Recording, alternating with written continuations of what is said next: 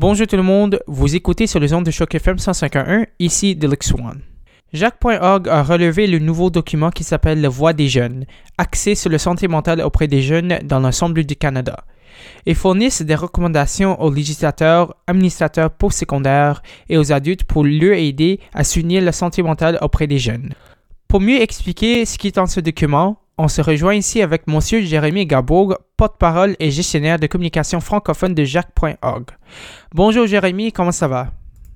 Ça va très bien et bonjour à vous, bonjour à tous vos auditeurs. Pourriez-vous vous introduire aux auditeurs du Choc FM 151, s'il vous plaît? Oui, bien sûr. Je m'appelle Jérémy Gabour. Je suis, euh, comme vous disiez, le gestionnaire des euh, communications francophones pour Jacques.org, qui est un, organisme à but non lucratif qui euh, aide les jeunes à passer à l'action dans le domaine de la santé mentale. Pourriez-vous vous expliquer quel est le mandat et la vision de Jacques.org, s'il vous plaît? Oui, bien sûr. On a été fondé en 2010 et euh, on est vraiment là pour soutenir les jeunes qui veulent, qui veulent changer les choses dans le domaine de, la santé mentale, soit dans leur collectivité ou dans euh, les universités ou les campus ou les écoles où ils vont. Euh, on veut vraiment, en fait, les aider à améliorer l'accès aux services de soutien et aux différentes ressources que les jeunes, dont les jeunes pourraient avoir besoin lorsqu'ils ont euh, des soucis avec leur santé mentale. Donc, on compte sur un réseau d'environ, euh, je vous dirais, 3000 jeunes qui sont répartis à travers le Canada, qui sont vraiment 3000 jeunes, donc qu'on appelle nos militants, qui sont actifs et que nous, on encourage et qu'on supporte euh, à travers différents programmes.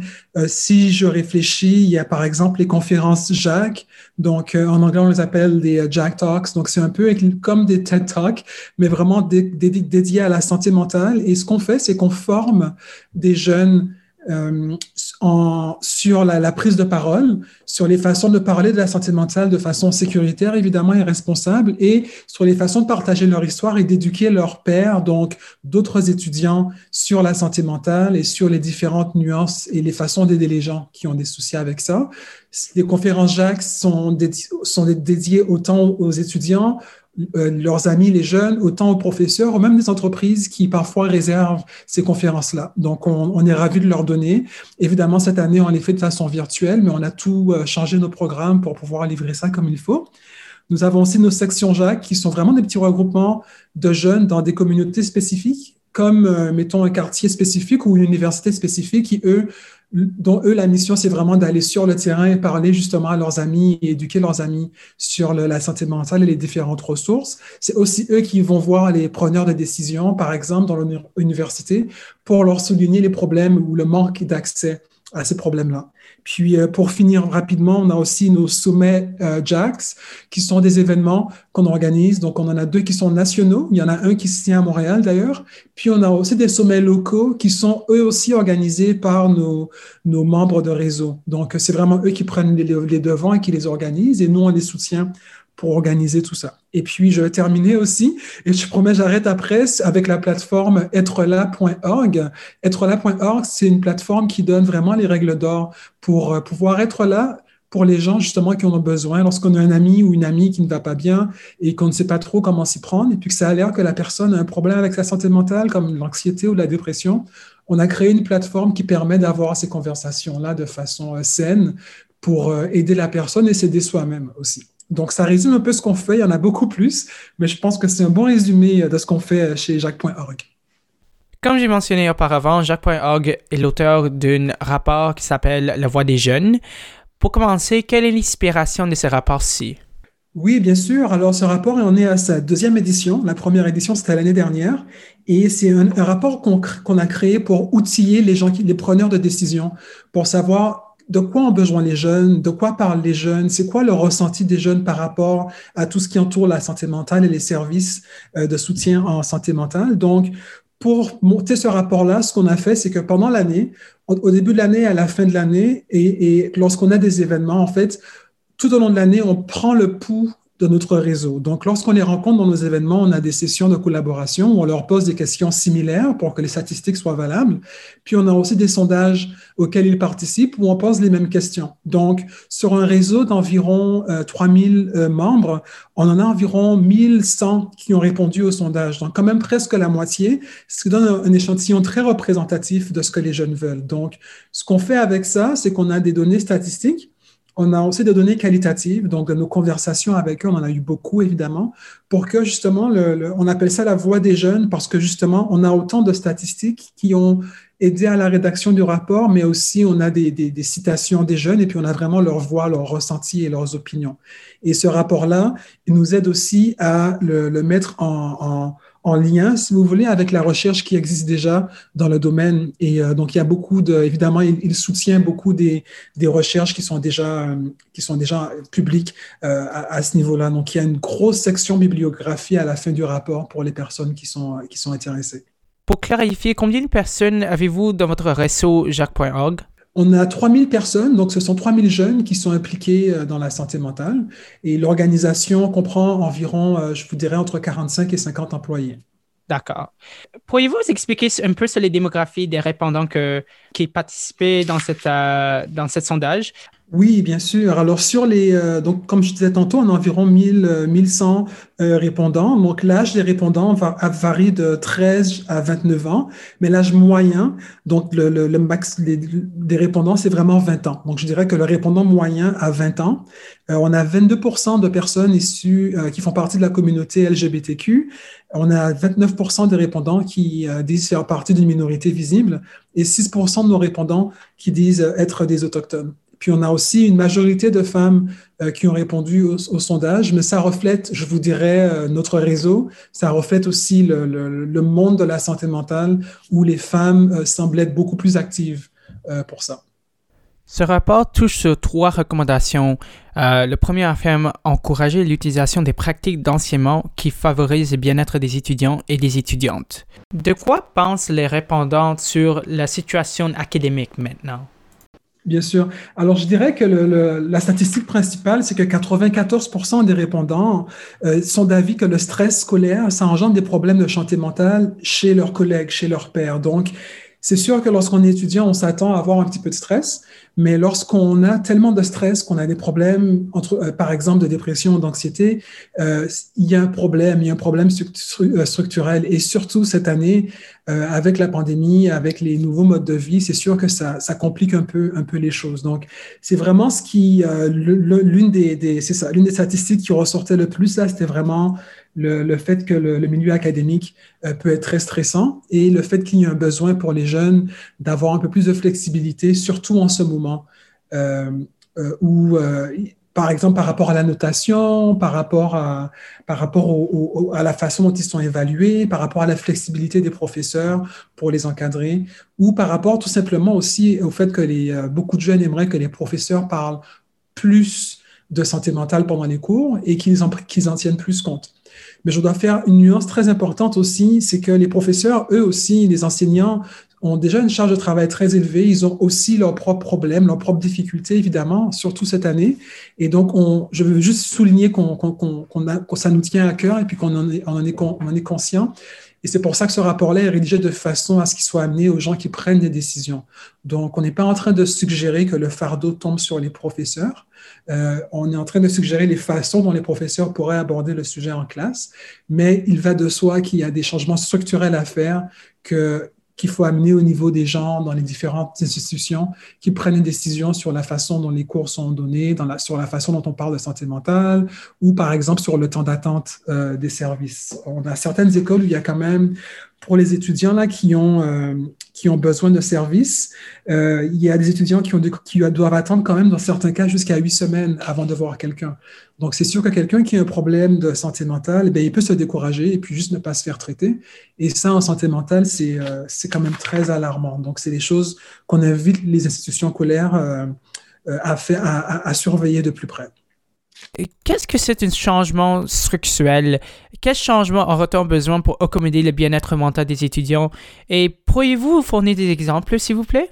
Oui, bien sûr. Lorsqu'on parle de changement structurel, c'est vraiment dans la structure de, de l'environnement d'éducation tout court. Donc, ça peut être dans la structure, euh, dans la façon dont les, les, les, classes sont offertes. Donc, si on se rend compte qu'il y a des, euh, des, des, façons de donner un cours qui sont plus euh, saines, par exemple, pour la santé mentale des étudiants, si on se rend compte que euh, les cours, par exemple, qui se font à distance, est-ce qu'il faut absolument que la caméra soit allumée ou pas?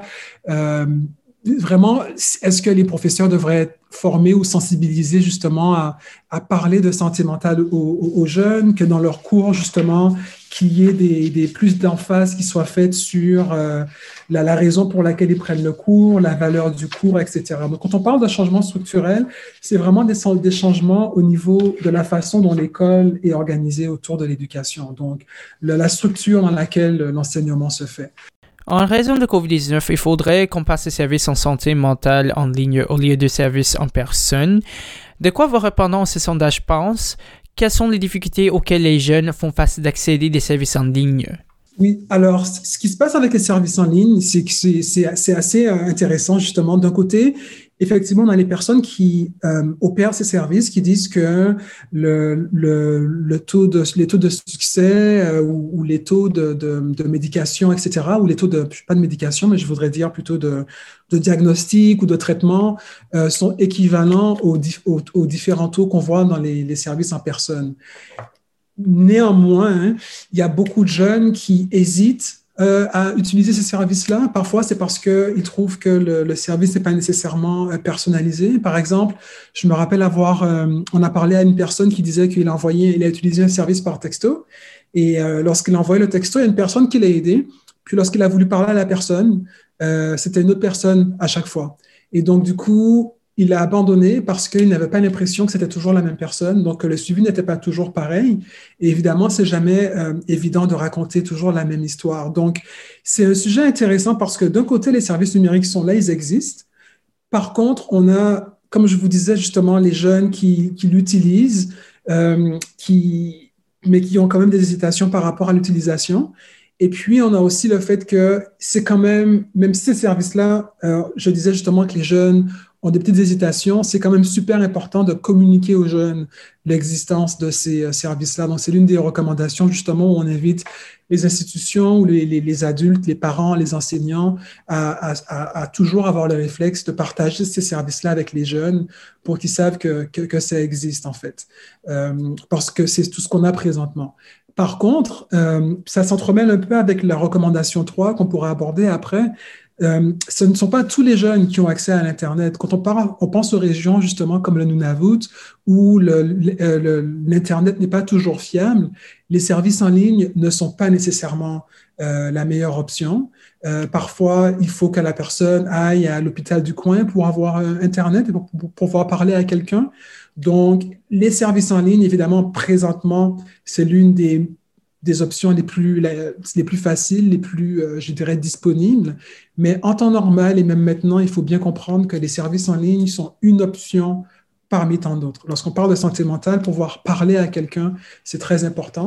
Et euh, même dans les services en ligne, il se pourrait qu'il y ait de l'attente. Et généralement, ben, un jeune qui attend, qui comprend pas, qui ne sait pas où cliquer, etc., ben, il va se décourager. Il, il n'utilisera pas l'aide qui, euh, qui est, à, son, qui est à, son, à sa disposition.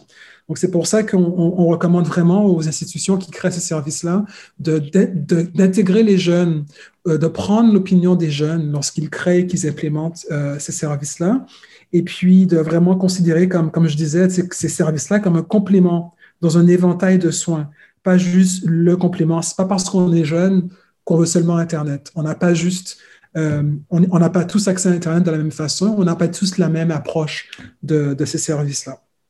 Sur la troisième recommandation, il dit accroître la disponibilité des services en santé mentale adaptés à la culture. En ce rapport-ci, au sein de réseau Jacques.org, il cite 65% des membres conviennent qu'en plus ce manque général de services en santé mentale, le besoin se fait aussi ressentir pour des services mieux adaptés à la culture. Pourquoi c'est important d'adapter les services en santé mentale à diverses cultures? Est-ce que vous avez des réponses sur cela? Oui, alors en fait, ce qui se passe, c'est qu'on a beaucoup de, de, de, jeunes, par exemple, qui vont aller voir, euh, je, je, vais commencer par un exemple, là, qui vont aller voir, un, mettons, un, un psychologue. Puis, si le psychologue n'est pas sensible à la culture de ce jeune-là, par exemple, on prend le cas, qui est un cas qu'on a eu aussi, d'un jeune qui est euh, un jeune qui, qui, est membre de la communauté LGBTQ, et, mais qui vient d'une culture où euh, l'homosexualité, par exemple, c'est banni, c'est très tabou. Donc souvent, il y a des façons de parler de ça avec ce jeune-là. Puis c'est sûr qu'on ne dira pas à ce jeune-là nécessairement d'aller faire son coming out à ses parents. Justement, le coming out en tant que tel devient un problème. Ce n'est pas juste un problème parmi tant d'autres ou une solution. En fait, le out devient le problème et puis la réaction des parents peut être très différente d'une culture à l'autre. Un autre exemple peut être aussi que dans la culture occidentale et puis dans la façon dont la psychologie est, euh, abordée ou expliquée, ben, quand on pense aux cultures autochtones, par exemple, les façons de parler de sa santé mentale, de son esprit, ne sont pas pareilles. Euh, chez, chez jeunes-là, peut-être qu'ils sont aussi, ils et elles sont plus à l'aise de parler de leurs problèmes intimes dans leur propre langue. Donc, parfois, il, parfois, il s'agit aussi d'un problème d'accès ou de, représentation linguistique. Donc, c'est quelque chose qu'on soulève parce que, comme, comme vous disiez, là, c'est beaucoup des jeunes qu'on a passé, euh, qui ont répondu au sondage ont soulevé ce point-là. Donc, c'est vraiment un problème criant. Puis, je le rappelle, le rapport, c'est vraiment ce que les jeunes pensent, c'est la voix des jeunes, puisque les jeunes disent qu'ils qu haut et fort, c'est qu'il y a un problème effectivement d'adaptation culturelle dans ces services-là, qui peut être, réglé, par exemple, par euh, une, meilleure formation des personnes qui, qui sont au sein de ces réseaux-là, une plus de plus d'inclusion aussi parmi les personnes qui prennent les décisions, les personnes qui créent les ressources, pour que justement il y ait cette sensibilité-là au fait que les jeunes à qui on va parler, surtout les jeunes issus d'immigration ou les jeunes autochtones ou les jeunes de minorités sexuelles, ils vont avoir des problèmes de santé mentale qui sont universels, certes, mais qui sont dans des contextes qui sont vraiment spécifiques à leur identité. Donc, s'ils vont chercher de l'aide et que l'aide n'est pas adaptée à leur culture, ben, on ne leur a pas rendu service. Finalement, on ne les a pas aidés parce qu'ils vont juste euh, laisser faire et puis ils vont essayer de se débrouiller tout seuls. Et justement, on veut qu'ils utilisent l'aide qui est à leur disposition. Donc, c'est vraiment cette thématique-là que, euh, le rap, que la, recommandation 3 couvre. Et tantôt, je disais qu'elle s'entremêle avec la numéro 2 parce que le même problème d'accès, justement, c'est pas tous les jeunes qui ont un accès équivalent à Internet. Et ça peut avoir être en lien avec le fait justement qu'ils sont dans une communauté autochtone, une communauté éloignée ou une communauté tout simplement rurale où c'est une petite communauté où tout le monde se connaît et où c'est plus ou moins confortable de parler de ces problèmes, euh, alors qu'on on connaît les gens ou peut-être que les gens connaissent nos parents, etc. Donc, il y a un éventail de soins qui est un peu moins large que ce qu'ils pourraient retrouver dans les grandes villes. Donc, les deux s'entremêlent à ce niveau-là. Parce que lorsqu'on parle de culture, c'est pas juste les minorités visibles, ça peut être les minorités sexuelles, ça peut être les minorités euh, rurales, etc., etc. Donc, on veut vraiment qu'il y ait des, mécanismes euh, d'orientation appropriés pour fournir un plus grand nombre de ressources euh, pour les jeunes. Et puis, vraiment, c'est ça, faire entendre un plus grand nombre de voix euh, lorsque les décisions sont prises par rapport à ces services-là.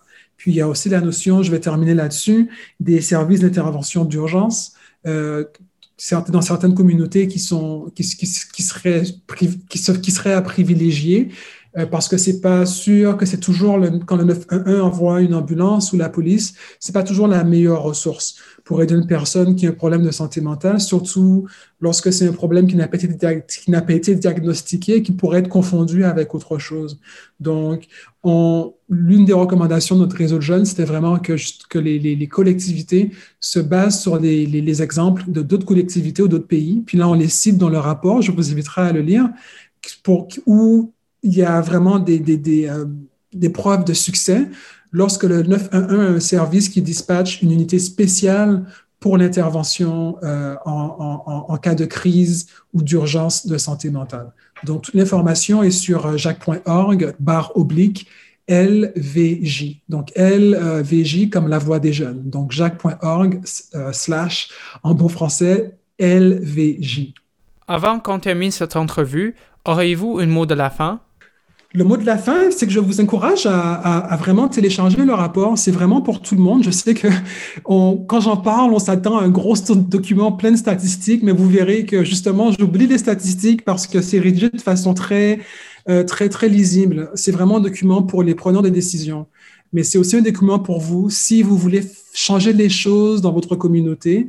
Ben, c'est un rapport qui vous aide à, à, à, verbaliser et à communiquer les changements que vous voulez. Donc, c'est rempli aussi de liens et euh, de ressources. Vous pouvez aller pour voir justement la recherche et les statistiques. Donc, pour vraiment comprendre ce dont vous parlez si vous voulez faire ces changements-là. C'est très, euh, c'est un rapport très, très, qui éclaire beaucoup sur, les, euh, sur, sur le sujet. Puis, euh, je dirais le mot de la fin, ben, c'est ça, pour le télécharger, c'est jacques.org, barre oblique, L, VJ.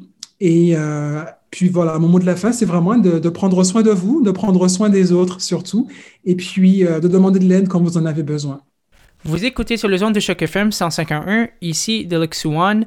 On se rejoint ici avec monsieur Jérémy Garbourg, qui est porte-parole et gestionnaire de communication francophone de Jacques.org pour discuter plus sur le rapport qui a été relevé il y a quelques jours qui s'appelle La Voix des jeunes 2020. Merci Jérémy pour m'avoir rejoint sur cette entrevue et j'espère que vous passez une bonne journée. Merci à vous, une très bonne journée à vous et à tous vos auditeurs. À bientôt.